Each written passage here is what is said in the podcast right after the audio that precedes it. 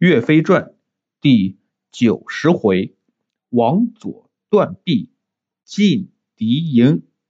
上回说到，陆文龙力战五员大将，岳元帅一筹莫展，高挂免战牌。这件事被一个人看在了眼里。大家还记得一个叫王佐的人吗？以前是洞庭湖杨妖的部下，投靠了岳飞。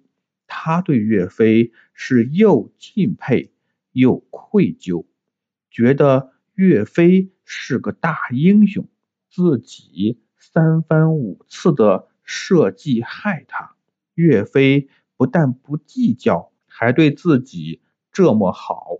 心里总想着有个机会来报答岳飞。现在看到岳飞烦恼，他也很郁闷，心里一直盘算着怎么能帮岳飞解决眼前的困境。忽然，他灵光一闪，想到了一个故事。古时候有个刺客，叫做药离。他施展苦肉计，砍断自己的手臂，获得庆忌的信任，后来成功将他刺杀。王佐心想，我也可以学习药离的样子，砍断自己的手臂，施展苦肉计，获取兀竹的信任，将他刺杀。这样一来，眼前的困局不就可以得到？很好的解决了吗？王佐心里拿定主意，拿出酒杯，连喝了十几碗酒，挽起衣袖，手起刀落，生生的将自己的一条手臂砍了下来。他咬着牙关，拿来伤药敷上，包扎好伤口，拿块布包上砍落的断臂，趁着夜色。向岳飞的营帐走去。岳飞正在营帐中思考退敌的计策呢。一看王佐面色苍白，浑身是血，还断了一条手臂，忙问怎么回事。王佐把自己计划砍断手臂、施展苦肉计、刺杀兀竹的想法告诉了岳飞。岳飞听说后流下了眼泪，说道：“贤弟呀，你这又是何苦？我们迟早会有办法击退金兵的，你怎么能伤害自己呢？我马上让医生给你医治。”王佐说道：“岳大哥，我已砍断手臂，表明了我的决心，你就让我去吧。”如果你不答应，我现在就死在你的面前。岳元帅眼泪止不住的往下流，说道：“贤弟啊，你既然已经下定决心舍身为国，那就放心的去吧。你的家人，我一定会替你好好照料。”王佐。告别岳元帅，连夜投奔金兵大营。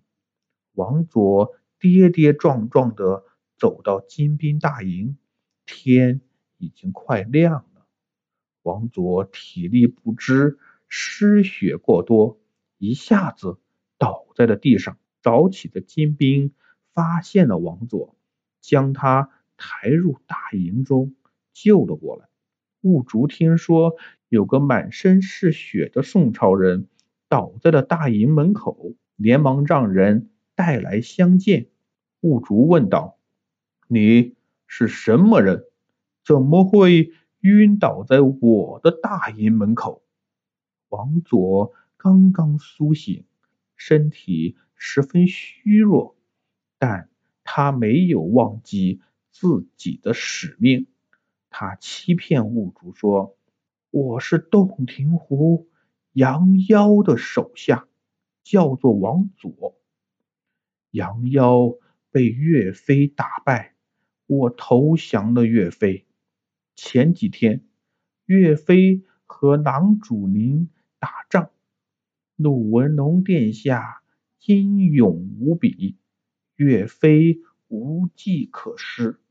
我劝说他，郎主兵多将广，迟早要占领中原。宋朝的皇帝昏庸，不如及早投靠狼主。那岳飞却说我动摇军心，砍掉了我的一条手臂，让我生不如死，放我来到金国大营。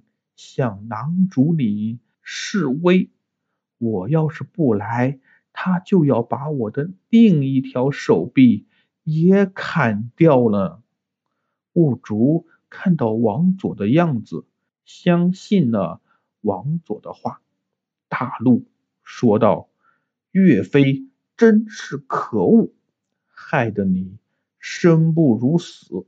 你是为了我说好话。”才被岳飞迫害的，你放心，我会好好的收留你的，你就留在这里吧。你太苦了，我封你做苦人儿的官儿，以后金国大营你可以随处走动，我要让你亲眼看到我打败岳飞。王佐。知道自己的苦肉计成功了，暗暗高兴，连忙谢谢了金兀术。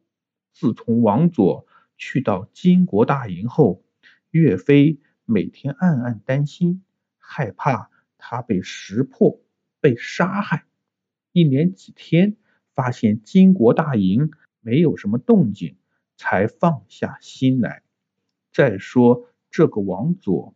自从来到金兵大营，每天到处走动，很多金兵想听他断臂的故事，他就和他们讲讲。